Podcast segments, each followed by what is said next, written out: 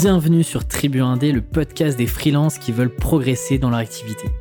Sans transition, je vous laisse avec un épisode un peu spécial. Bonne écoute. Bonjour à tous, je suis ravi de vous retrouver pour un nouvel épisode de Tribu 1D et quoi de mieux pour démarrer l'année que de faire un épisode solo c'est la première fois que je fais ça sur Tribu 1D. De mémoire, le seul épisode solo que j'ai fait, c'était, je pense, pour le bilan des 10 épisodes, parce qu'initialement, Tribu 1D devait être un projet de 10 épisodes. Vous voyez qu'on est euh, maintenant au 58e épisode et on n'est pas prêt de s'arrêter. Et puis, j'avais fait aussi un format euh, fort aux questions que j'aimerais bien d'ailleurs refaire euh, dans les, prochains mois. Mais c'est vraiment la première fois que je fais un podcast, un épisode solo où j'ai pas forcément de questions d'auditeurs. Donc euh, je suis assez impatient de, démarrer et euh, vous l'avez vu dans le titre de l'épisode, on va parler d'un sujet bien spécifique qui m'a occupé de longs mois sur 2020 et des nombreuses, euh, de nombreuses heures. C'est bien sûr mon livre, mon premier livre qui est sorti en précommande le 4 janvier. Donc aujourd'hui, parce que j'enregistre aujourd'hui, ce soir, lundi 4 janvier, c'était le premier jour de lancement du livre. Et d'ailleurs, c'est un épisode que j'ai en tête depuis, euh, depuis un moment parce que euh, malgré le fait que j'ai déjà partagé pas mal de choses dans les coulisses, notamment dans la newsletter du podcast, euh, surtout 2020, on m'a beaucoup demandé de d'aller creuser un peu plus loin le sujet sur comment est-ce que j'ai écrit ce livre-là, comment j'ai trouvé les idées, comment je me suis organisé. Et c'est vrai que le format audio, bah, c'est forcément le format, mon format de prédilection, c'est le format que je préfère aussi, et c'est celui dans lequel je m'éclate le plus. et donc, j'avais en tête cet épisode-là depuis un moment. Mais euh, j'ai volontairement voulu repousser euh, l'enregistrement et j'ai volontairement voulu enregistrer quasiment la dernière minute euh, parce qu'il se trouve que bah, aujourd'hui c'est le lancement et j'ai un mélange entre de l'adrénaline, de l'excitation et puis du stress. Et je trouvais que ça, faisait un bon combo pour enregistrer cet épisode-là. J'enregistre euh, en début de soirée. Donc, euh, installez-vous tranquillement. Je ne sais pas à quelle heure vous écouterez cet épisode-là, mais en tout cas, installez-vous. Je ne sais pas non plus combien de temps va durer l'épisode. Euh, il durera le, temps qu'il faudra, mais j'espère en tout cas vous raconter un peu plus, un peu mieux les coulisses de toute cette création sur cette prochaine demi-heure. Et avant de commencer, déjà, un grand, grand merci, vraiment sincère, à ceux qui ont déjà bah, précommandé le livre. Franchement, c'est assez fou ce qui s'est passé. Quelques heures après le, lancement un peu officiel, donc euh, où j'ai envoyé une newsletter et puis j'ai fait un, premier post LinkedIn, le livre s'est classé numéro un des ventes sur Amazon dans la catégorie euh, job et carrière et ça a été la 20e meilleure vente, toute catégorie confondue de bouquins. Donc, euh, il faut compter les romans, les bouquins de cuisine, etc. Donc, c'est assez fou déjà d'être classé numéro 1 dans une catégorie et 20e meilleure vente de toute Amazon.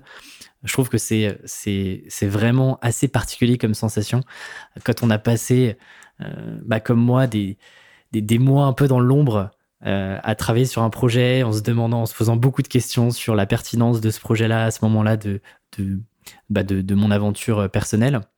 Euh, c'est hyper gratifiant, euh, c'est j'avoue un petit peu émouvant de se dire que bah voilà, vous, m'avez fait confiance pour, pour acheter ce livre-là, précommander ce livre, et j'en suis vraiment heureux. Et donc, si certains d'entre vous ont déjà acheté le livre, vraiment un grand merci.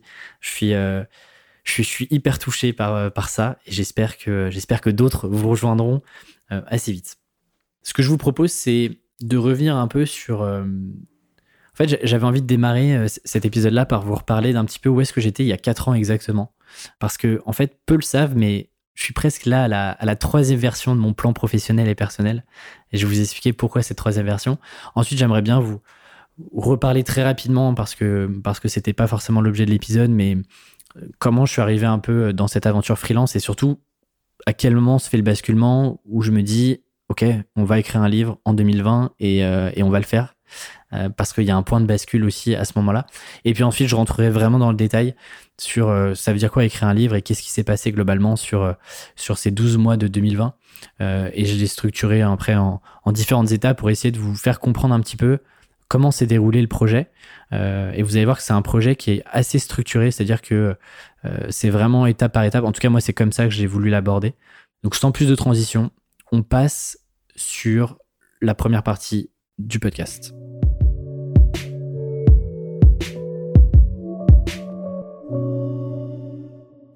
J'étais où il y a 4, 4, 5 ans Et pourquoi je voulais commencer par ça? Parce que j'ai assez peu pris de temps sur 2020 et puis là, euh, on attaque 2021 et j'ai même pas, pour être honnête avec vous, euh, terminé mon bilan 2020 et puis euh, de mettre en place mes objectifs 2021. Et je trouve que, c'est encore plus vrai depuis que je me suis lancé en freelance où j'ai toujours de nouvelles idées de projets, j'ai toujours envie de faire des nouvelles choses et donc je suis toujours dans une amélioration continue où, où j'enchaîne presque les projets les uns après les autres, les épisodes de podcast les uns après les autres. Et je prends finalement assez peu de temps pour regarder en arrière tout ce qui s'est passé. Et juste aussi de bah, d'avoir cette gratitude par rapport à tout ce que j'ai pu faire, tout ce que j'ai pu euh, tester, implémenter et, et toute cette évolution-là. Et quand j'ai commencé à écrire euh, ce livre-là, euh, à réécrire aussi l'avant-propos que j'ai écrit en fait à la fin de, de l'écriture globale du livre, cet avant-propos-là, il est vraiment, il retrace un petit peu en, quelques pages le, je dirais les, quatre dernières années euh, de ma vie pro. Et je trouvais ça intéressant de commencer par ça parce que, en fait, il y a quatre ans, j'étais encore étudiant. Euh, j'étais étudiant dans une, dans une école de commerce à Rennes. Et en fait, c'est assez fou de se dire que jamais j'aurais pu penser il y a quatre ans que quatre ans plus tard, je serais là en train d'enregistrer un podcast qui est écouté par des milliers de personnes et surtout d'avoir écrit un livre qui est maintenant réel, que je tiens entre les mains et qui est surtout bah, numéro un dans une catégorie sur Amazon. C'est assez dingue de se dire ça.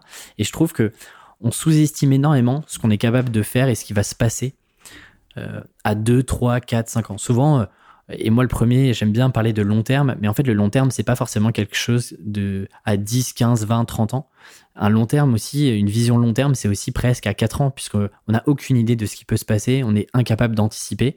On peut mettre en place je dirais, plein de, plein de projets, plein d'éléments, plein de routines pour arriver à des objectifs X, Y, Z. Mais on ne sait jamais vraiment, si on est honnête avec nous, ce qui peut se passer euh, et les surprises qu'on peut avoir. Et pour le coup, devenir freelance et écrire un livre, c'était pas du tout prévu il y a 4 ans. Moi, il y a 4 ans, j'avais un, plan de carrière qui était mon plan de carrière version 1, euh, qui était en fait de... Moi, je m'étais dit, quand je suis rentré en école de commerce, je m'étais dit, pour être heureux, il faut que je gagne beaucoup d'argent. Et j'avais, j'avais vraiment corrélé le bonheur à l'argent. Et donc, en fait, je suis parti avec cette idée-là en tête et je me suis dit, bah, le meilleur moyen de gagner assez rapidement de l'argent en faisant une école de commerce, c'était soit de travailler euh, en finance, sauf que j'étais pas dans une, euh, école du top 3 et, la finance me barbait euh, un petit peu ça me faisait encore moins rêver que le conseil. Et du coup, la deuxième option, c'était effectivement de partir euh, dans un cabinet de conseil et puis d'évoluer parce que parce qu'on peut évoluer assez vite et, euh, les salaires sont plus intéressants, par exemple, euh, que de je sais pas travailler dans un dans un en marketing. Et donc je pars en, tête avec ça. Et ce qui se passe, c'est que bah, j'enchaîne une association, la junior entreprise, dans laquelle je deviens, deviens président. Et puis c'est une sorte de mini cabinet de conseil étudiant euh, et en gros, pour faire simple, on vendait des études de marché à des entreprises de la région. Donc c'était presque, en fait, finalement, c'est presque ce que je fais aujourd'hui. Alors je vends pas des études de marché, mais il y avait déjà cette notion un peu entrepreneuriale slash freelance, même si on était en collectif, puisque on était 25 étudiants. Il y avait déjà finalement, en fait, avec le recul, c'est plus simple de le dire avec le recul, mais il y avait déjà ce, cette petite étincelle. Mais du coup, je, je, je continue sur cette voie-là. Je me dis, OK, le conseil, c'est un truc euh, qui, qui, peut me plaire pas mal. Donc, je commence à me créer des, un réseau euh, professionnel euh, dans ce milieu-là. Et il se trouve qu'entre mon master et mon master 2, je fais une année de césure, c'est-à-dire 12 mois en gros de stage que je peux faire. Il se trouve que du coup, je pars en conseil, forcément. Euh, j'intègre un Big Four euh, chez, euh, chez EY et puis ensuite un, autre cabinet de conseil chez Wavestone.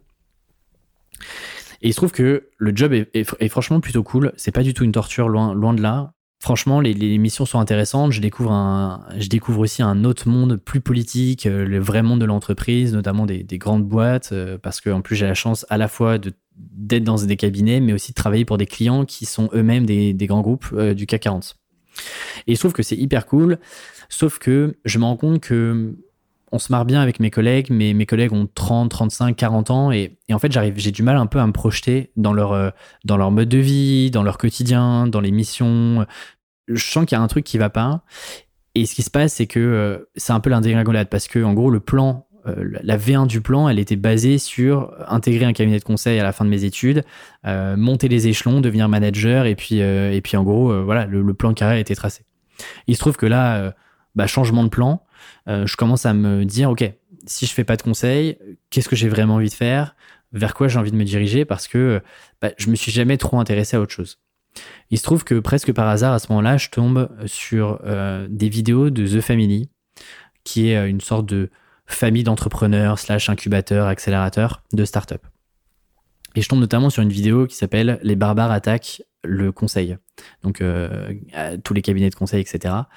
Et je reste scotché. Et à partir de là, je mets le doigt dans un engrenage euh, et dans tout l'écosystème de The Family, des startups, du micro-écosystème euh, entrepreneurial français. Et, et, là, je commence à me documenter et tout le temps libre que j'ai euh, à la fois pendant mes stages et puis le soir quand je rentre chez moi et le week-end, je le passe en fait à, écouter des conférences, euh, lire des bouquins, lire des, articles de blog, écouter des podcasts, à la fois très start-up, très entrepreneurial, mais aussi de l'autre côté de l'Atlantique, des, choses très business avec notamment des créateurs. Il se trouve qu'à ce moment-là, je commence aussi, euh, et c'est pour ça qu'il y a quatre ans, je me souviens très bien, euh, on commençait avec Valentin Descartes, un ami à moi, avec qui d'ailleurs on fait le podcast Tuk Tuk. Euh, on commençait déjà à écrire nos premiers articles sur Medium. Medium, c'était une plateforme de blogging qui existe encore aujourd'hui, mais qui a beaucoup changé. Mais en gros, après les cours, qu'est-ce qu'on faisait euh, tout le monde allait euh, soit en soirée, soit aller prendre des verres, et ben nous, en fait, on restait dans les salles de cours et je me souviens, on écrivait nos articles, on se disait, ok, euh, qu'est-ce qu'on pourrait écrire cette semaine, etc. Et donc, avec lui, on a on a écrit nos premiers articles il y a ouais 4-5 ans. Donc, c'est à la fois long et à la fois très court dans, dans, dans une vie professionnelle mais euh, je savais pas que ça allait mener euh, quatre ans plus tard à, écrire un bouquin. Et d'ailleurs, ces articles-là me permettent d'exécuter mon plan V2, ma, deuxième version du plan, qui est j'ai envie d'aller découvrir d'un peu plus près cet écosystème startup entrepreneurial. En plus, à l'époque, c'était hyper sexy d'aller dans des boîtes, euh, dans des petites boîtes, etc. Et donc, je me dis, il faut que je trouve un, stage de fin d'études dans une startup. Il faut que j'intègre ce, microcosme, notamment parisien, pour pouvoir y faire mes armes et puis me développer là-dedans donc il se trouve que je, signe un, stage dans, un, dans une startup euh, tech à Paris. Ça se passe super bien. Je travaille juste après avec eux en freelance. Donc on est en 2017 à l'époque. Et en fait, euh, il me reste quelques mois de cours et je me dis, bah tiens, c'est l'occasion de... Euh, c'est potentiellement l'occasion de continuer de bosser avec eux. Eux étaient contents de moi et ils me proposent de continuer, mais en freelance. Donc je me crée un statut d'auto-entrepreneur et puis c'est parti. Je continue juste en fait de travailler pour eux euh, sur les quelques mois qui me restent, qui me restent de, de, Master 2. Avant même d'être diplômé, une plateforme de freelance me contacte en me disant voilà, on, a vu que tu avais bossé pour telle boîte pendant ton stage. Euh, on lit aussi les articles que tu as écrits sur Medium et sur Internet. On aime beaucoup. On aimerait bien te recruter. On aimerait bien en tout cas discuter avec toi parce que euh, à l'époque, ils étaient en train de, faire un pivot, de, lever des fonds, etc. Et donc, ils avaient besoin de se repositionner et de revoir toute la partie contenu euh, de la boîte. Et donc, c'est comme ça que je me retrouve à travailler pour une plateforme de freelance. Donc, vous voyez, petit à petit, je me rapproche euh, de ce que je fais aujourd'hui, c'est-à-dire d'être freelance pour des startups euh, sur des sujets de copywriting et de création de contenu. Il se trouve que cette expérience-là, elle se passe pas forcément comme prévu, en tout cas comme moi je l'avais prévu et je l'avais, je l'avais euh, visualisé.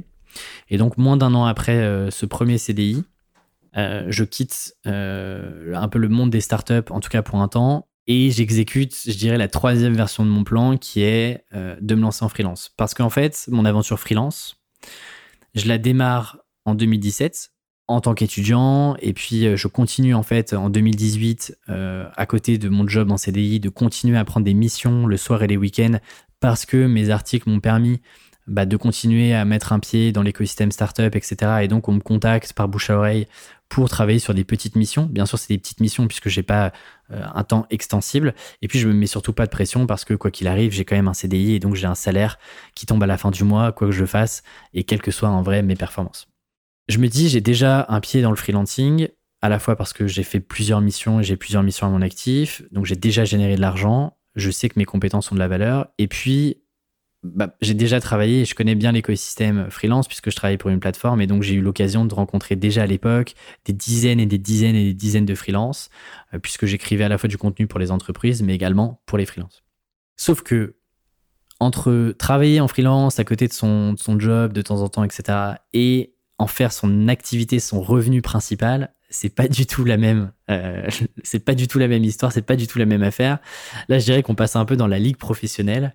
Et donc euh, fin 2018 début 2019 c'est parti. En gros je me lance à temps plein et donc je dois en faire euh, mon revenu principal. Je m'étais fixé un objectif un seul objectif je me souviens sur le premier trimestre puisque je fonctionne en plan 90 jours J'en parle énormément dans le livre, donc je ne vais pas rentrer là-dedans aujourd'hui. Mais en gros, je fonctionne par trimestre. Et donc, je m'étais dit, bah, sur le premier trimestre 2019, l'objectif, il est unique, c'est de, retrouver le niveau euh, de salaire que j'avais quand j'étais en CDI. Donc en fait, je me donnais trois mois pour gagner l'équivalent de ce que je gagnais euh, en CDI. À l'époque de mémoire, je crois que je gagnais 2000, entre 2003 euh, ou 2500 euros par mois de mémoire. Donc voilà, c'était l'idée de qui, est finalement en fait c'est pas une si grosse marche, surtout en freelance, parce qu'il y a, des charges, etc.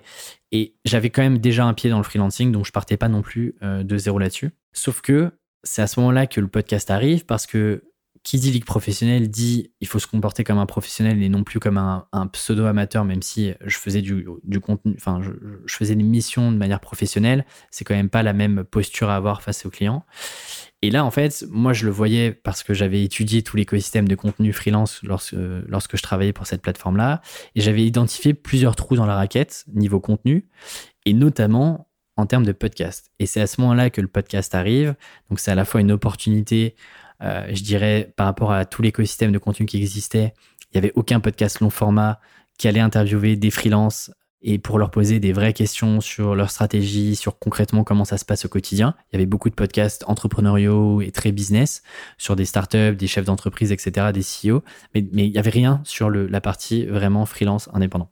Et puis je me suis dit, le podcast, c'est un excellent moyen parce que j'ai besoin d'apprendre très très vite, euh, parce que j'ai des objectifs de, chiffre d'affaires et que bah, je sens qu'il me manque encore des billes très actionnable pour me lancer sereinement en freelance, euh, aller chercher des plus gros contrats, euh, mieux négocier, apprendre à me, à, me pricer plus juste, etc. Bah, je me dis, il faut que j'aille voir et que j'aille rencontrer des personnes et des freelances qui sont beaucoup plus avancés que moi. Et le meilleur moyen de trouver la bonne excuse, bah, plutôt que de passer une heure à prendre un café, bah, en fait, je les ai interviewés pendant pendant une heure, j'enregistrais la conversation et puis je me suis dit, ça peut servir à d'autres personnes aussi. Et puis il y avait un troisième sujet qui était juste un sujet de kiff. En fait, j'écoutais des podcasts depuis hyper longtemps.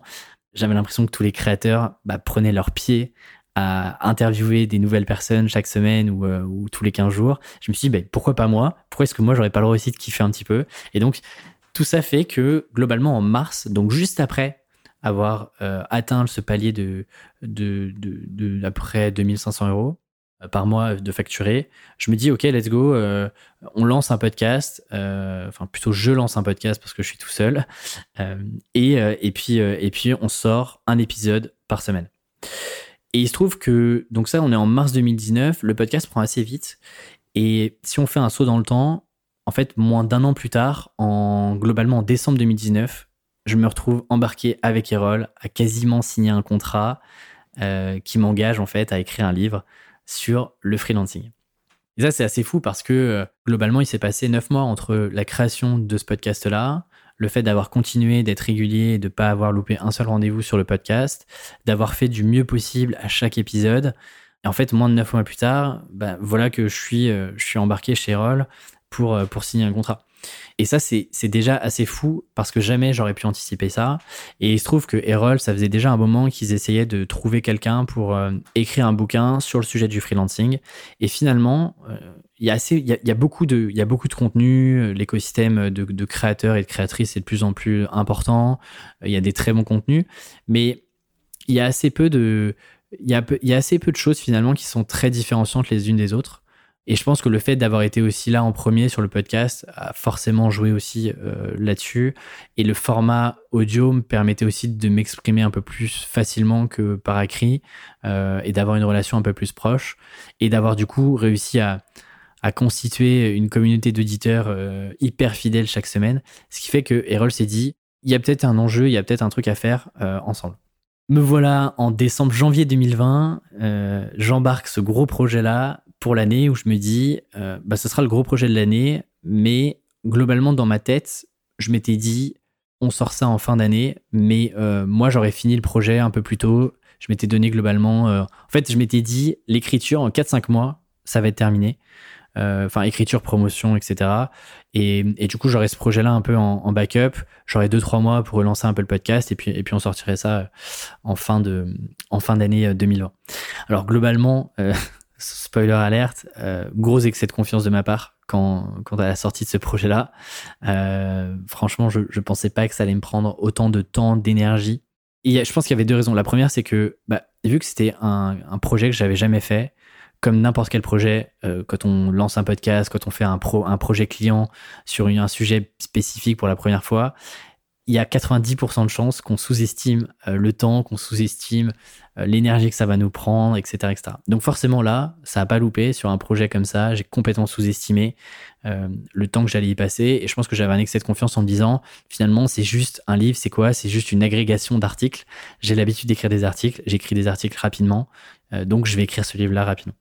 Et la deuxième, deuxième erreur d'excès de confiance, c'est que je me suis aperçu que il y avait très très très très peu d'auteurs français qui partageaient vraiment ce qui se passait au moment de la création. C'est-à-dire que on parle souvent de, de ce qui s'est passé euh, au moment de la promotion du livre. C'est exactement ce que je suis en train de faire là.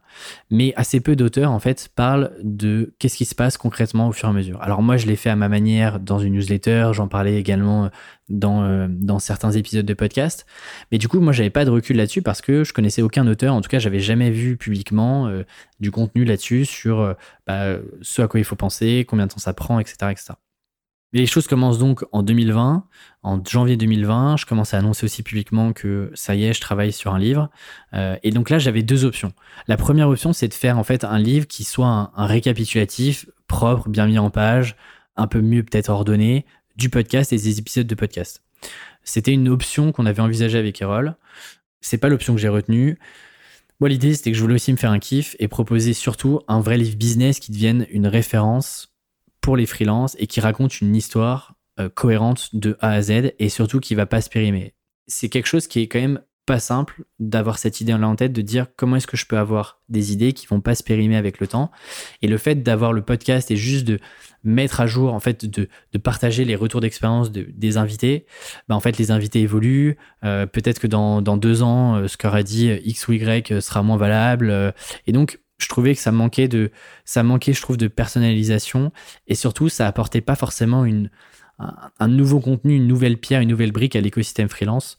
Euh, je voulais vraiment quelque chose de nouveau qui soit complètement différent avec un positionnement qui soit beaucoup plus fort en termes de business que juste faire un récapitulatif euh, propre du podcast. Et c'est là où on arrive sur la partie écrire un livre.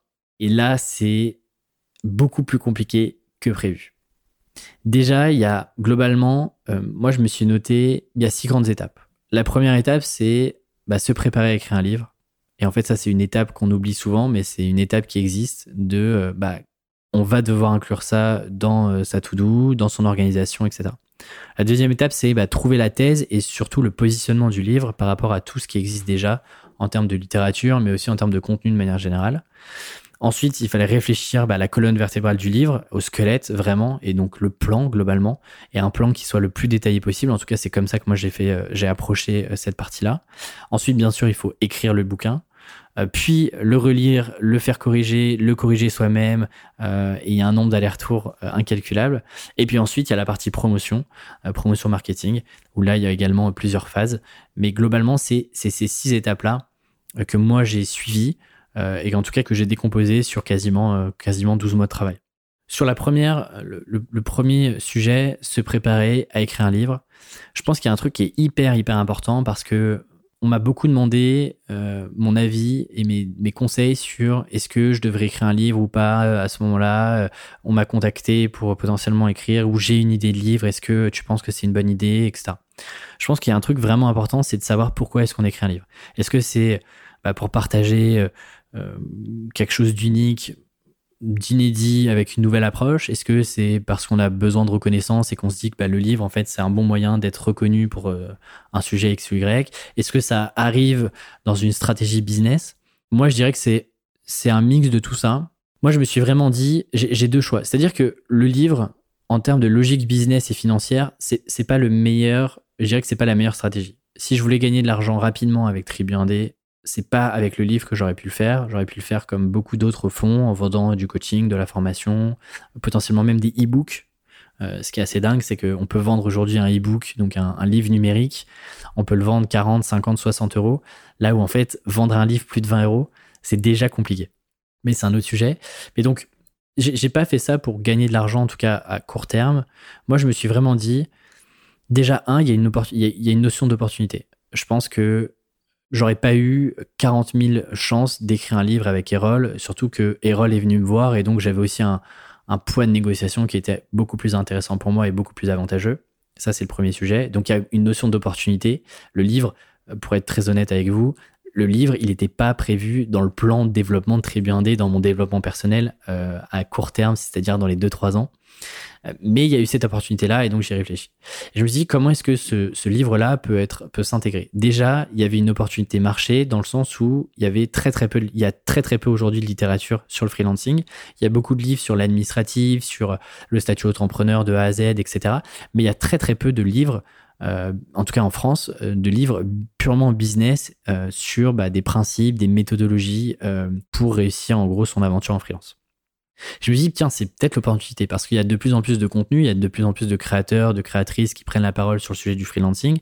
Donc, nécessairement, un jour ou l'autre, euh, il y en a certains qui vont écrire des livres. Et donc, je me dis, bah tiens, là, c'est peut-être aussi le moment de prendre un pas d'avance et d'en faire un livre référence dès le démarrage, en fait.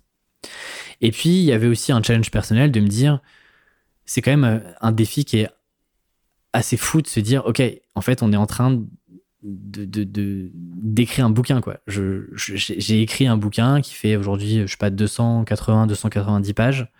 Euh, il est là, il existe. Et là où aujourd'hui, bah moi, tout mon contenu, à la fois ce que je fais pour mes clients, ce que je crée pour Tribuandé, c'est des choses qui sont euh, sur Internet, c'est très numérique. Je trouvais ça assez génial et assez fou de me dire, bah tiens, aujourd'hui, j'ai un, j'ai un produit physique, j'ai un livre qui va rejoindre ma bibliothèque euh, à côté d'auteurs que, que j'admire, qui m'ont beaucoup inspiré. Donc il y, avait ce sujet-là. Et puis euh, ça rentrait aussi dans une stratégie business où moi j'ai mis, et je mets encore du temps à, vouloir monétiser euh, et à accélérer la partie vraiment business sur Tribu 1D. Pour une, il y, a plein plein de raisons et il y a plein de choses aussi que, que je fais peut-être pas de la bonne dans le bon ordre, mais en tout cas, en fait, j'ai pas de pression à trouver un business model sur Tribu1D puisque j'ai la chance d'être freelance à côté et de bien gagner ma vie et donc de pas avoir de stress de euh, rentrer de l'argent euh, tous les mois. Et donc en fait ce livre-là s'insérait bien à ce moment-là parce que j'étais euh, encore à plus de 50% en freelance et donc bah, c'était aussi le moyen de préparer le bon, la bonne stratégie pour préparer l'avenir de Tribu 1D et pouvoir accélérer potentiellement sur 2021 à trouver un vrai business model à Tribu 1D. Et donc je savais que ce livre-là, si j'en faisais un livre de qualité qui était connu, reconnu par, euh, les indépendants, bah, je pouvais en faire un argument euh, d'autorité et de crédibilité pour Tribu et pour euh, moi en tant que freelance. Donc ça, c'est vraiment important. Et, moi, je me suis posé beaucoup de questions vraiment avant d'accepter, de me dire, OK, pourquoi est-ce que j'ai envie d'écrire ce livre-là? Ensuite, il faut savoir que il n'y a pas de raccourci possible. quoi. Euh, là, pour le coup, il n'y a pas d'automatisation, il n'y a pas de hack, il n'y a pas de technique, il n'y a, rien euh, parce que euh, on s'en rend compte quand on écrit livre. En fait, il n'y avait que moi qui pouvais taper une à une chaque mot, chaque phrase, chaque paragraphe, chaque titre. personne ne pouvait le faire à ma place ou alors c'était plus mon livre. Et donc ça, il faut aussi en avoir conscience qu'il n'y a pas de raccourci, que on va aussi beaucoup douter. Moi, j'ai beaucoup, beaucoup douté, notamment sur la phase d'écriture du livre, que euh, même si euh, j'ai l'habitude d'écrire et que j'écris tous les jours, à la fois pour mes clients, pour Tribu 1D, etc., bah, en fait, c'est pas aussi confortable que ça. Et, et, en fait, moi, ça m'a beaucoup poussé dans mes retranchements aussi, euh, perso, de me dire, OK, c'est dur. Et en fait, bien sûr, il y a un contrat, mais c'est presque un combat un peu contre soi-même où, en fait, c'était moi contre moi quoi. C'était le moi qui a envie d'aller jusqu'au bout du projet, de, de, le voir aboutir, et puis l'autre moi qui questionne sans cesse le, le pourquoi du projet. Est-ce que c'est vraiment important de faire ça Est-ce que c'est vraiment stratégique, etc. donc si je m'étais pas posé beaucoup de questions sur pourquoi est-ce que j'écris ce livre-là et pourquoi est-ce que ça s'inscrit vraiment dans une logique sur Tribu 1D, sur mon business de freelance, bah en fait j'aurais beaucoup plus douté et peut-être que je serais presque pas allé au bout du, du projet. Parce qu'en fait on, le sait assez peu, mais il y a quand même énormément de livres et énormément d'auteurs qui abandonnent en cours de route, qui décalent le projet. Euh, c'est quand même bah, ça paraît énorme d'avoir passé presque un an sur ce projet. Alors, c'était pas un an à temps plein, mais passer un an à réfléchir à ce projet-là. Et c'est assez peu, en fait. C'est certains auteurs passent parfois un an et demi, deux ans, trois ans, quatre ans à mûrir une idée, un projet, un livre avant de, avant de le sortir. Une fois que je m'étais préparé, eh bien là, fallait trouver la, la thèse et puis le positionnement du livre. Et en fait, ça, c'est une phase qui a été beaucoup plus longue que prévu. Je pensais trouver une un angle beaucoup plus, enfin, beaucoup plus vite que prévu. Euh, parce qu'en fait, la difficulté que j'avais pas forcément anticipée, c'est que c'est bien d'avoir quelques idées, mais en fait, là, il faut construire une idée clé, centrale, qui puisse tenir sur 250 pages et qui puisse être logique et qu'on puisse suivre le cheminement logique de cette thèse-là, de la page 1 globalement à la fin du livre, et qu'en gros, le lecteur ou les, la lectrice ne, ne, se dise pas, OK, là, il y a un là c'est bizarre, ça manque de rythme, etc. Il fallait en fait faire avancer l'aventure, faire avancer le récit, euh, parce qu'en fait j'ai presque, euh, j'ai vraiment pensé, alors ça reste un livre business avec des choses très concrètes, actionnables et, très business, mais je l'ai pensé pour que ça soit agréable à lire à la manière d'un roman, avec des histoires, avec des rebondissements, avec des changements de rythme. Et ça en fait on peut l'avoir que quand on a une thèse qui est vraiment très très précise et surtout qui est très très bien construite dès le démarrage pour pas que ça soit bancal. Et donc en fait, trouver vraiment une idée centrale sur laquelle je vais pouvoir développer mes sous-idées pendant 250 pages, en fait, c'était euh, c'était loin d'être simple et ça m'a pris quand même presque plusieurs semaines de euh, pouvoir être capable de résumer euh, sur une page, puis sur un paragraphe, puis sur quelques phrases, vraiment la thèse complète du livre que vous pouvez retrouver d'ailleurs en quatrième de couverture.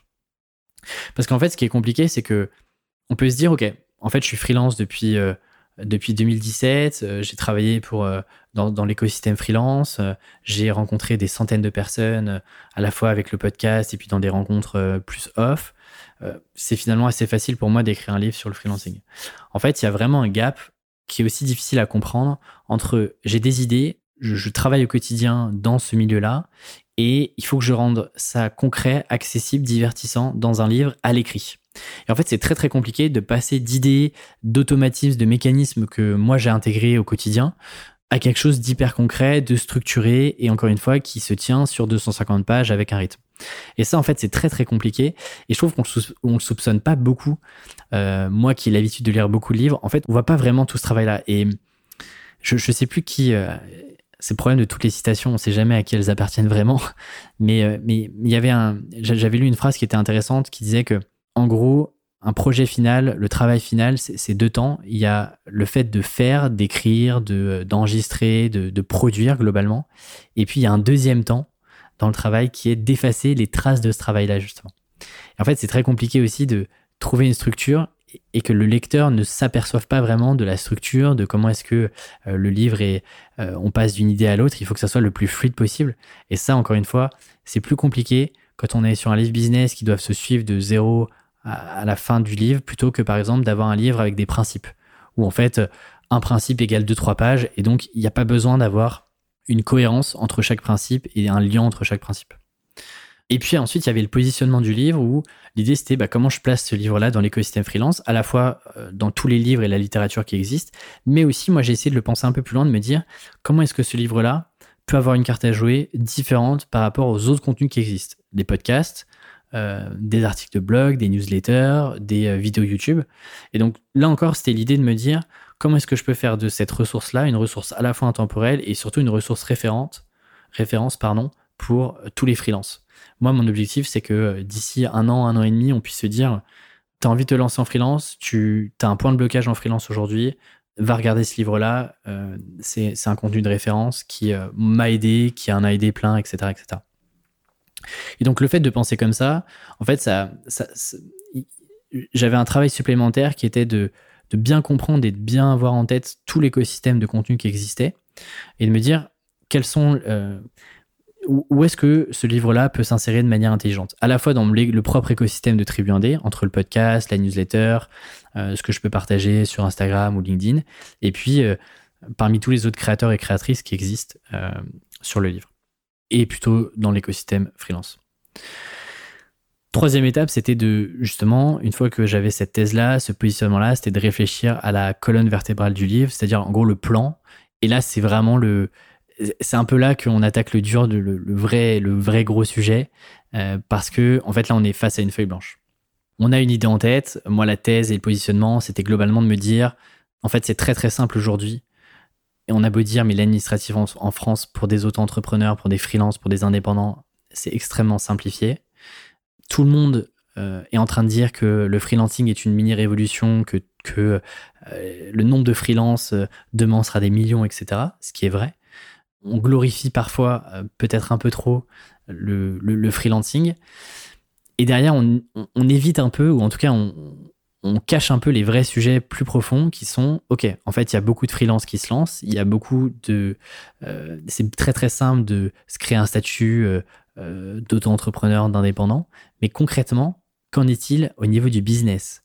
Et les business, c'est quoi? Le carburant du business, c'est, qu'on le veuille ou non, c'est l'argent.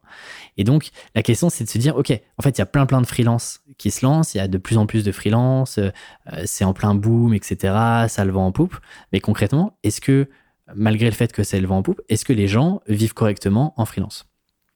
Et là déjà, c'était le premier point de tension, et c'est pour ça que c'était intéressant d'avoir ça en thèse, parce qu'en fait, il y a très très très peu d'informations sur globalement comment s'en sortent financièrement les indépendants après 2, 3, 4, 5 ans d'existence.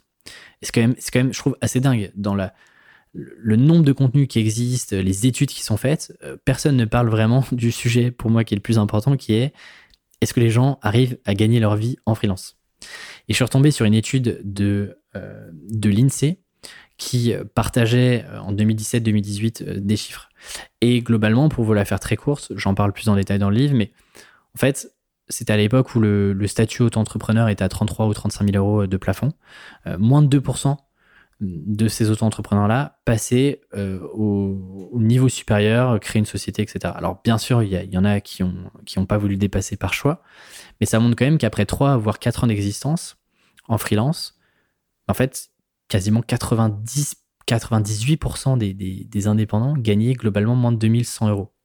2100 euros par mois, on peut se dire, OK, en fait, c'est déjà bien, sauf que euh, on oublie toutes les charges qui sont inhérentes au freelancing et aux freelance et aux indépendants qu'ont pas les salariés. Donc, en fait, 2100 euros en freelance après trois ans d'existence, je trouve personnellement que c'est assez faible et que on peut viser beaucoup mieux si on a de la méthode, si on a, euh, on a de la rigueur et qu'on sait comment attaquer un à un les, les, vrais grands principes et les grands sujets du freelancing. Et c'est justement dans le livre qu'on aborde tous ces sujets-là. Donc voilà un peu globalement la thèse et le positionnement. Mais une fois qu'on a ça, eh bien, il faut commencer euh, à rédiger le plan. Et ça, c'est aussi c'est très très dur parce que c'est en fait c'est vraiment une phase d'itération successive où euh, j'ai beaucoup tâtonné sur cette partie-là. J'ai changé je sais pas combien de fois de plan. Euh, d'enchaînement et jusqu'à la fin du livre, même pendant la, partie relecture, j'ai même réarrangé certaines, certaines, certains chapitres les uns avec les autres. Euh, c'est vraiment pas simple parce que là, on attaque vraiment une feuille blanche, quoi. On attaque une feuille blanche et, euh, on a partie 1, partie 2, partie 3. Donc là, c'est assez scolaire. mais en tout cas, moi, c'est comme ça que je l'ai fait. Et l'idée, c'était d'avoir un maximum d'informations dans le plan, d'avoir quasiment presque préécrit le livre. Donc, la phase de plan, elle prend quasiment trois semaines, un mois parce que euh, il fallait que j'ai euh, l'idée principale euh, de chaque chapitre qui sous-tend la thèse globale du livre. J'avais aussi bah, toutes les idées secondaires que je voulais faire passer, par quelle histoire j'avais envie de démarrer chaque chapitre, quels sont les, les exemples concrets, réels de la vraie vie d'autres indépendants euh, qui ont pu appliquer tel ou tel concept ou telle ou telle idée dont, je parle dans le livre. Est-ce que je peux aller chercher aussi d'autres histoires, d'autres exemples qui sortent de l'écosystème freelance mais qui peuvent et qui servent mon propos euh, et qui permet aussi de, bah, faire connaître d'autres sujets euh, aux lecteurs et aux lectrices? Donc en fait, toute cette partie-là, elle prend beaucoup de temps parce que il faut que je recrache tout ce que je sais, euh, toutes mes notes, toutes mes lectures, etc. Et puis il y a aussi une phase de recherche un peu plus approfondie où quand j'ai besoin d'aller chercher un exemple ou que je trouve qu'une idée est, un peu plus faible, et eh ben, il faut que j'aille un, peu plus loin, que j'aille approfondir à la fois bah, faire des calls, aller rechercher sur Internet, aller euh, reprendre du contenu, etc. etc. Et c'est à ce moment-là d'ailleurs que je commence, et surtout je décide de faire quelque chose qu'aucun auteur n'avait poussé euh, si loin pour un livre, en tout cas un auteur français. Je me suis dit, et si je construisais ce livre en public? Alors, en public, enfin presque en public, euh, en semi-public, je dirais, puisque c'est à ce moment-là, donc je pense que là, on était en avril, mai, plutôt mai, euh, mai 2020. Euh, je propose euh, à la communauté dans la newsletter de, de faire partie d'une micro-communauté d'une trentaine de personnes max qui puissent en fait suivre les coulisses du livre et surtout m'aider à construire en fait ce livre-là au fil des étapes de création du bouquin. Donc comment j'ai procédé? Euh, Très simple. Euh, j'ai demandé à 30 volontaires, à 30, à 30 personnes si, si, elles étaient OK pour... Euh, si, si en fait des gens étaient, étaient chauds de me rejoindre dans, cette aventure-là, sachant que moi-même je ne savais pas forcément où est-ce que j'allais. Donc donc il y avait y avait ce sujet-là. Et en fait je me suis aperçu que c'est devenu une clé de voûte centrale de la qualité du livre aujourd'hui. Et ça, en vrai, j'en suis vraiment convaincu parce que sans ces, ces gens incroyables, ces indépendants et indépendantes incroyables, je pense que le livre aurait pas eu cette qualité, cette exigence que j'ai eue tout au long du processus jusqu'à la partie vraiment promotion. Et donc, en gros, euh, euh, ils m'ont aussi beaucoup challengé sur, euh, parce que je leur partageais les idées que je pouvais avoir sur chacun des chapitres. Je leur partageais aussi le plan global du chapitre. On a fait beaucoup, beaucoup de sessions en live sur des soirées pour, pour partager un peu nos idées là-dessus. Et donc ça, ça m'a permis aussi d'affiner, de pas être tout seul dans mon coin, mais tout de suite de me... De, en plus de toutes les expériences que j'avais amassées, de tous les freelances que j'avais rencontrés, là, je pouvais avoir des retours très concrets sur ce que j'étais en train de créer au fur et à mesure, presque au jour le jour. Et puis, en parallèle de, bizarrement, avant même d'écrire, en fait, très tôt, Erol me demande de, penser au titre du livre et à son sous-titre. Et là, c'est pareil, c'est très très loin d'être simple parce qu'en fait, on n'a même pas encore écrit, j'ai même pas encore écrit le livre, qu'il faut déjà que je trouve le titre, en tout cas un début de titre pour que euh, Erol et puis les commerciaux commencent à en parler, euh, que euh, le livre commence à faire son bout de chemin aussi chez Erol. Et là, je me suis dit, il y a plein de manières de faire. Soit je le fais un peu au doigt levé et puis euh, à l'inspiration, soit j'essaie d'avoir une méthode et d'essayer de, me construire une ma propre méthode pour, bah, trouver en fait le, le meilleur titre possible. Globalement, il y a eu plusieurs étapes. La première étape, ça a été de bah, brainstormer un peu dans mon coin sur euh, les meilleurs titres que je pouvais trouver. Pour ça, je me suis d'abord basé sur globalement à quoi ressemblaient les titres des meilleures ventes sur Amazon. Euh, et de manière générale de tous les livres que j'avais pu lire. Et donc en gros, je me suis créé un tableau où euh, j'ai noté tous les titres et les sous-titres. Et j'ai essayé de voir s'il y avait des patterns, s'il y avait des, choses communes entre ces titres-là. et je me suis d'ailleurs basé sur un, sur, euh, sur une méthode que j'avais trouvée euh, chez un auteur qui s'appelle Tucker Max. Et donc, en fait, j'avais globalement 10 méthodes. Donc, par exemple, ça pouvait être euh, bah, partir d'une phrase longue pour la raccourcir au maximum, utiliser des mots-clés simples, un titre simple et direct, un titre qui partage une solution à un problème, un titre qui utilise les nombres euh, un titre euh, intrigant qui avait la curiosité. Et en fait, j'ai essayé de classer, euh, j'avais à peu près une soixantaine de titres, et donc j'ai essayé de les classer par ces méthodes-là, ces techniques-là, et de voir qu'est-ce qui revenait le plus, qu'est-ce qui marchait le plus, etc. Donc par exemple, la méthode Live Mentor, 12 étapes pour libérer l'entrepreneur qui est en vous, bah là, on avait à la fois euh, on partait d'une phrase longue pour la raccourcir euh, au maximum. On avait des, on avait, euh, on avait une promesse avec des bénéfices développés dans le livre. On avait aussi l'utilisation de, de nombres, donc etc., etc. Je l'ai fait pour une grosse, grosse soixantaine de bouquins. Et ça, déjà, ça m'a permis de voir où est-ce que moi je me sentais plus à l'aise, vers, quel titre j'avais envie de tendre, etc.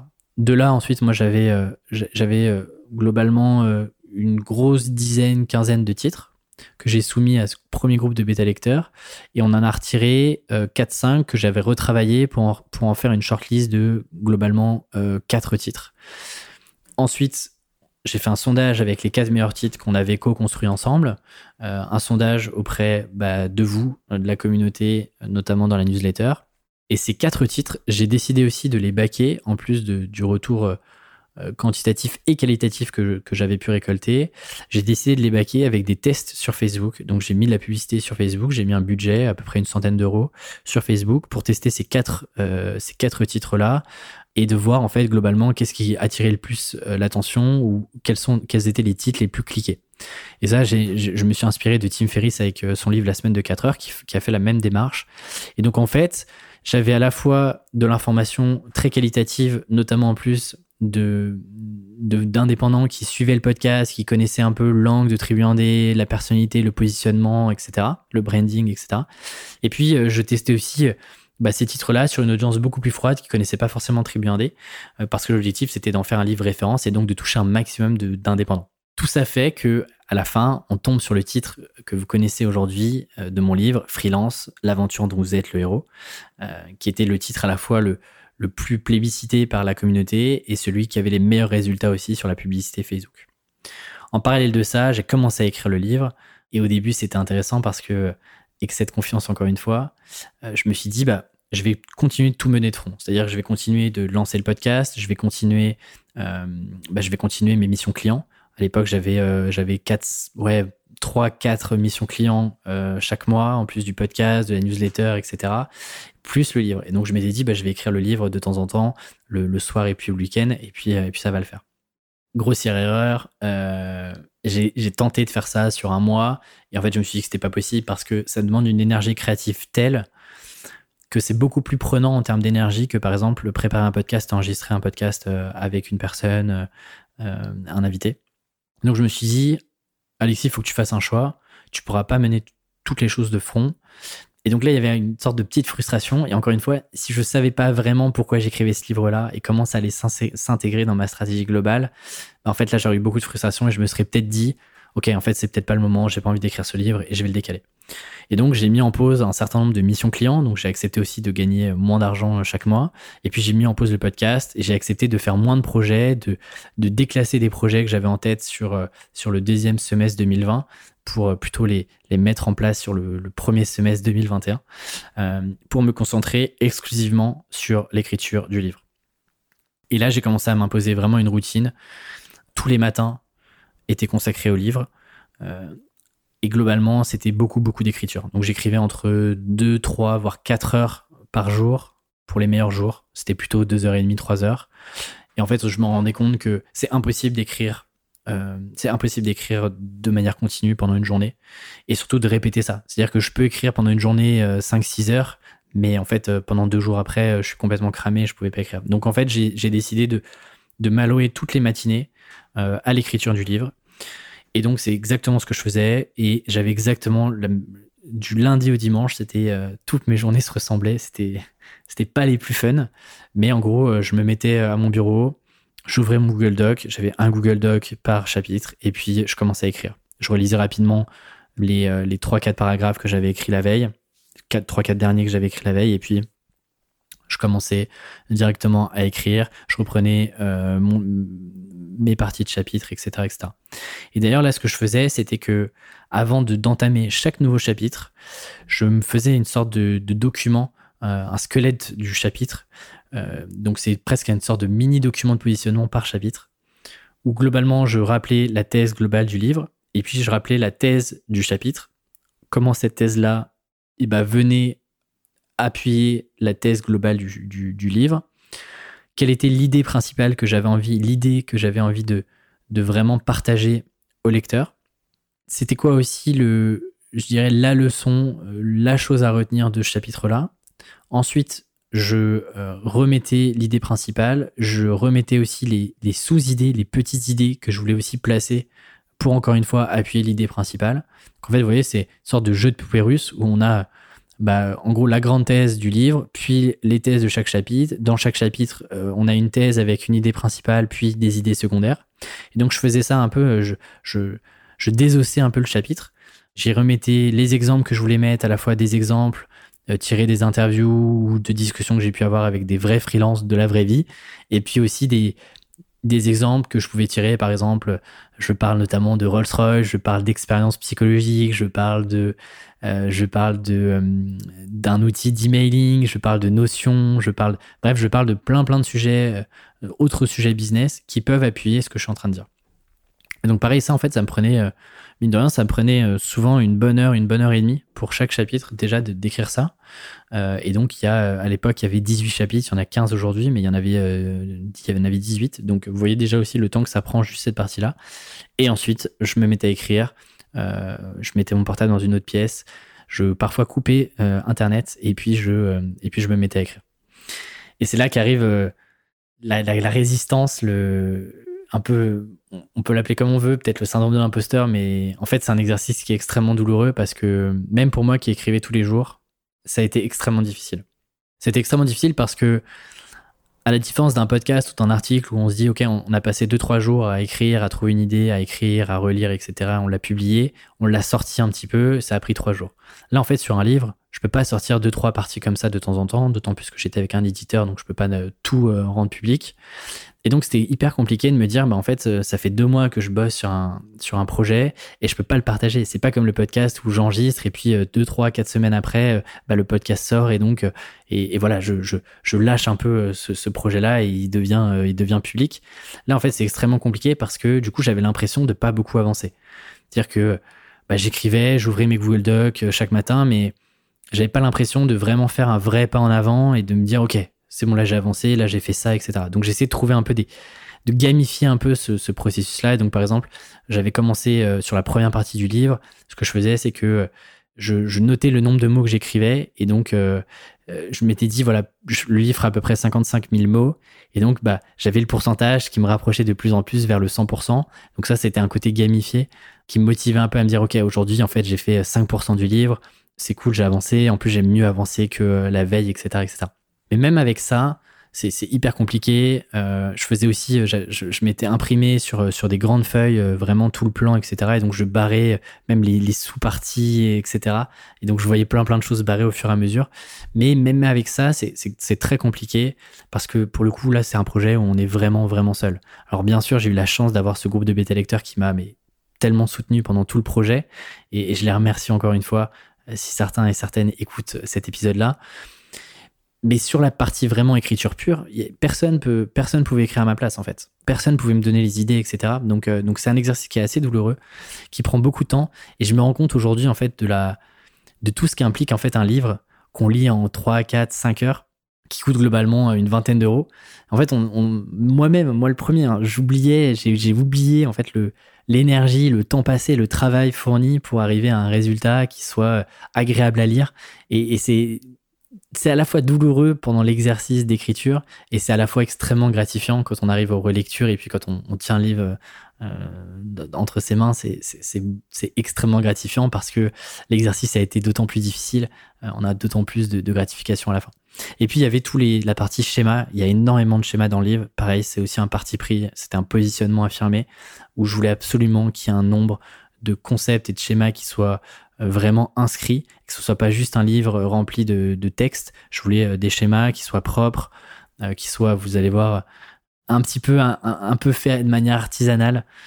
c'est aussi voulu dans, dans, le positionnement du livre et de Tribu Et donc en fait, il a fallu aussi bah, imaginer tous ces schémas, tous ces concepts, toutes ces idées visuelles qui pouvaient appuyer mes propos, mes idées, mes exemples, etc. Et donc ça, pareil, c'est aussi un travail qui est extrêmement long parce que je dirais que 90% des, des, concepts et des schémas euh, viennent de moi et ne sont pas juste des schémas que j'ai repris euh, ailleurs. Donc ça aussi, c'est aussi beaucoup de temps pour mettre sur pied euh, ces idées, ces méthodes pour, pour aider un maximum d'indépendants. Et bien sûr, en fait, à chaque chapitre, dès que je démarrais des chapitres, bah, heureusement que ce, petit groupe de bêta lecteurs était là, parce que ça me permettait aussi de, de leur demander, OK, j'attaque par exemple le sujet du positionnement, quelles sont vos questions? C'est quoi les problématiques que vous avez vous rencontrez aujourd'hui? Pourquoi? Euh, Qu'est-ce que vous trouvez pas comme information euh, ailleurs? Qu'est-ce que vous aimeriez savoir dans un chapitre comme celui-ci, etc. Et donc ça, ça m'a permis de, euh, encore une fois, alimenter toutes les recherches que j'ai pu faire. à la fois parce que avant d'écrire ce livre-là, de signer, etc., j'avais déjà fait une première recherche où j'avais appelé une trentaine, quarantaine de freelances pareils de la communauté. Peut-être que certains et certaines s'en souviendront en écoutant l'épisode. Mais du coup, déjà à l'époque, je commençais à poser des questions sur à quoi ressemblait leur quotidien, etc. Alors vous allez me dire, mais, en fait, tu étais toi-même freelance, pourquoi est-ce que tu, tu refais ce travail-là? Parce qu'en fait, chaque freelance euh, aborde le sujet d'une manière euh, spécifique. Et donc l'idée, c'était d'avoir, d'identifier encore une fois des patterns communs entre tous les freelances pour avoir un livre qui puisse adresser à la fois un maximum de personnes, mais qui soit suffisamment spécifique pour aider bah, chaque freelance de manière individuelle sur chacune de leurs problématiques. Et puis une fois que l'écriture qui a pris, je pense, euh, deux mois et demi, euh, en gros, sur tout le projet, j'ai passé un peu plus de 400 heures euh, au moment où j'enregistre cet épisode-là. Donc on est début janvier. j'ai dû passer à peu près une grosse centaine d'heures, peut-être 150 heures à, écrire, réécrire le livre. Donc vraiment sur la partie écriture pure. Et puis ensuite, il y a la partie relecture et puis correction. Et là, c'est marrant parce que moi, j'avais l'impression, après une première écriture, que, que j'étais allé au bout du projet, euh, que en fait j'avais tout donné, que je pouvais pas faire mieux que tout ce que j'ai écrit, je pouvais pas avoir de nouvelles idées. Et donc là, ce que j'ai fait, c'est que je, on, repose globalement le, projet. Moi, j'ai reposé pendant pendant une semaine et puis euh, j'ai relu euh, les 250 pages une à une tout seul pour euh, déjà faire une première phase de correction parce que je m'étais dit que je suis sur la phase d'écriture, je je prends pas le temps, j'ai pas envie de perdre du temps à relire ce que j'écrivais. Et donc, euh, je, voulais euh, entraîner mon cerveau à, me dire, bah, pendant que je suis en train d'écrire, je ne fais qu'écrire et donc je suis pas en phase de relecture.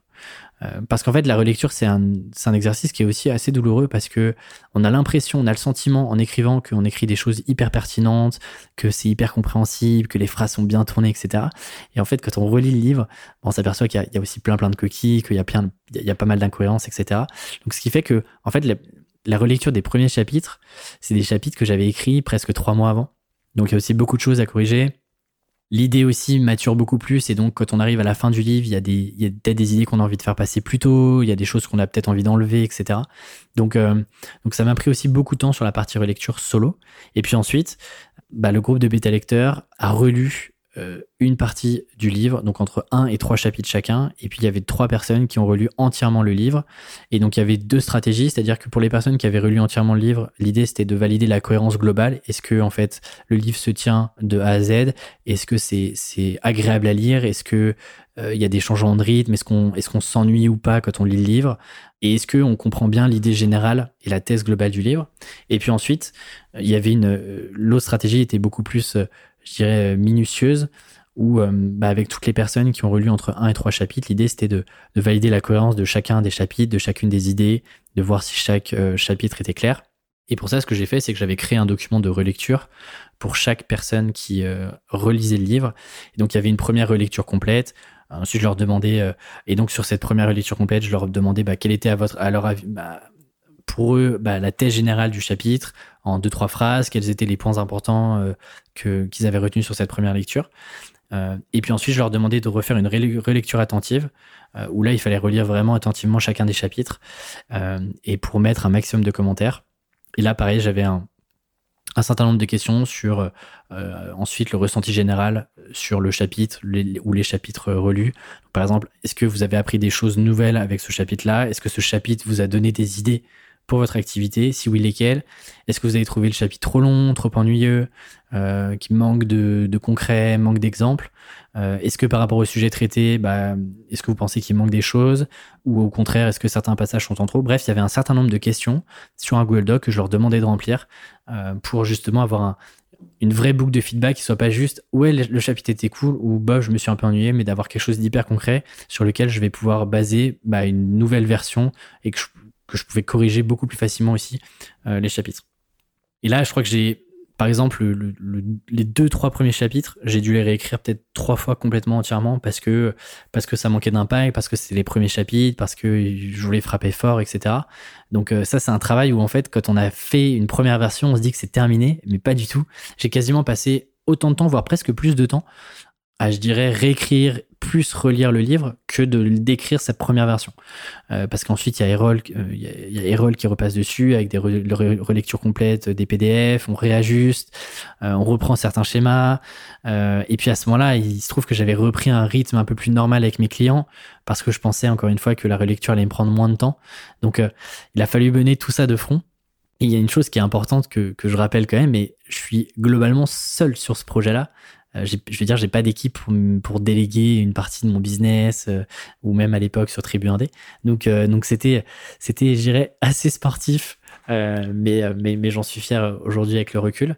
mais ce qui fait qu'aujourd'hui, la version qui est disponible partout et qui sera disponible dans les librairies, je crois que c'est la sixième ou la septième version du livre.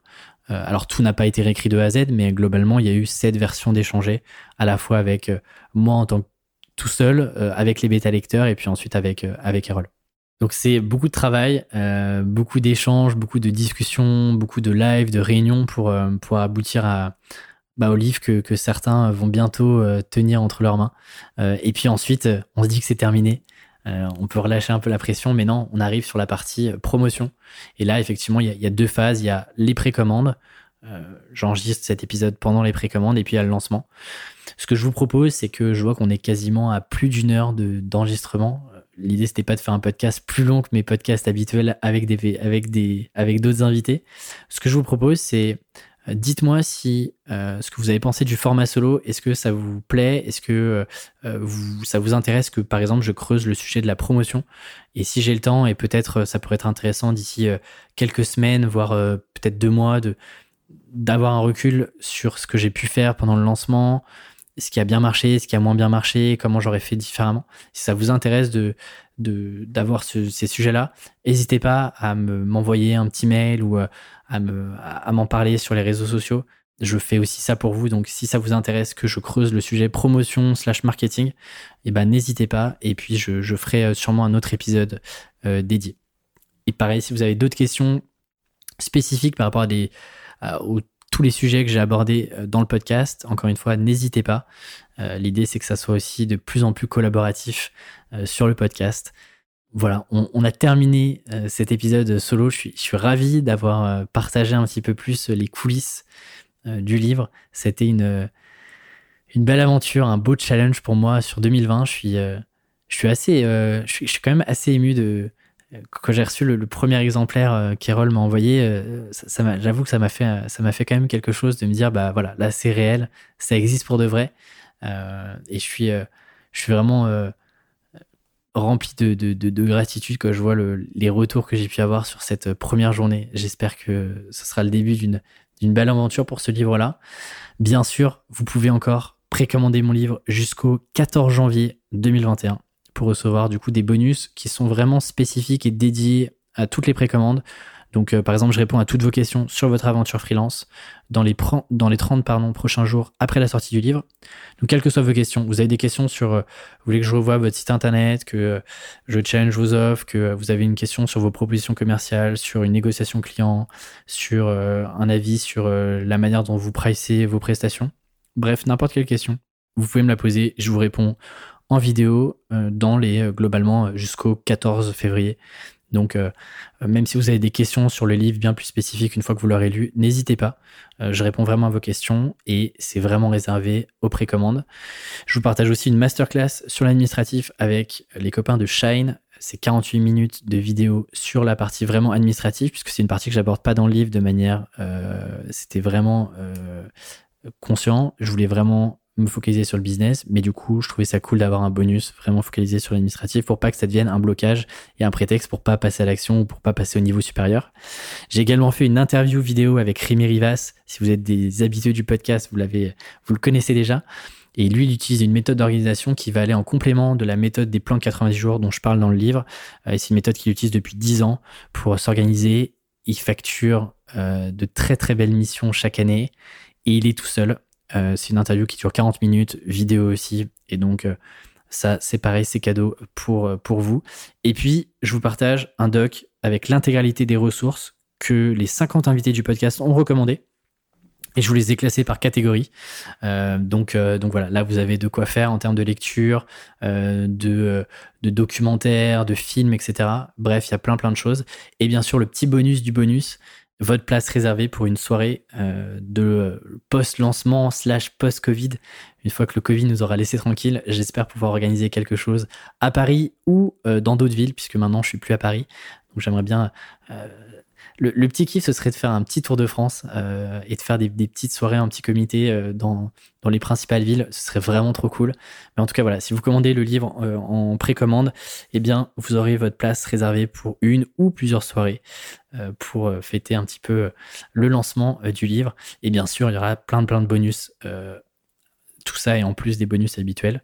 Tout est sur tribuindé.com slash livre. Encore une fois, si vous avez la moindre question sur le livre, envoyez-moi un mail ou contactez-moi bah, sur LinkedIn ou bien Instagram. Encore une fois, je vous remercie sincèrement pour tout le soutien que je reçois depuis deux ans, à la fois sur le podcast, sur la newsletter. C'est vraiment incroyable. Je suis fier de ce nom Tribu Indé parce que euh, oui, je suis derrière Tribu Indé, mais, mais je vois ce projet comme un vrai projet collectif et collaboratif.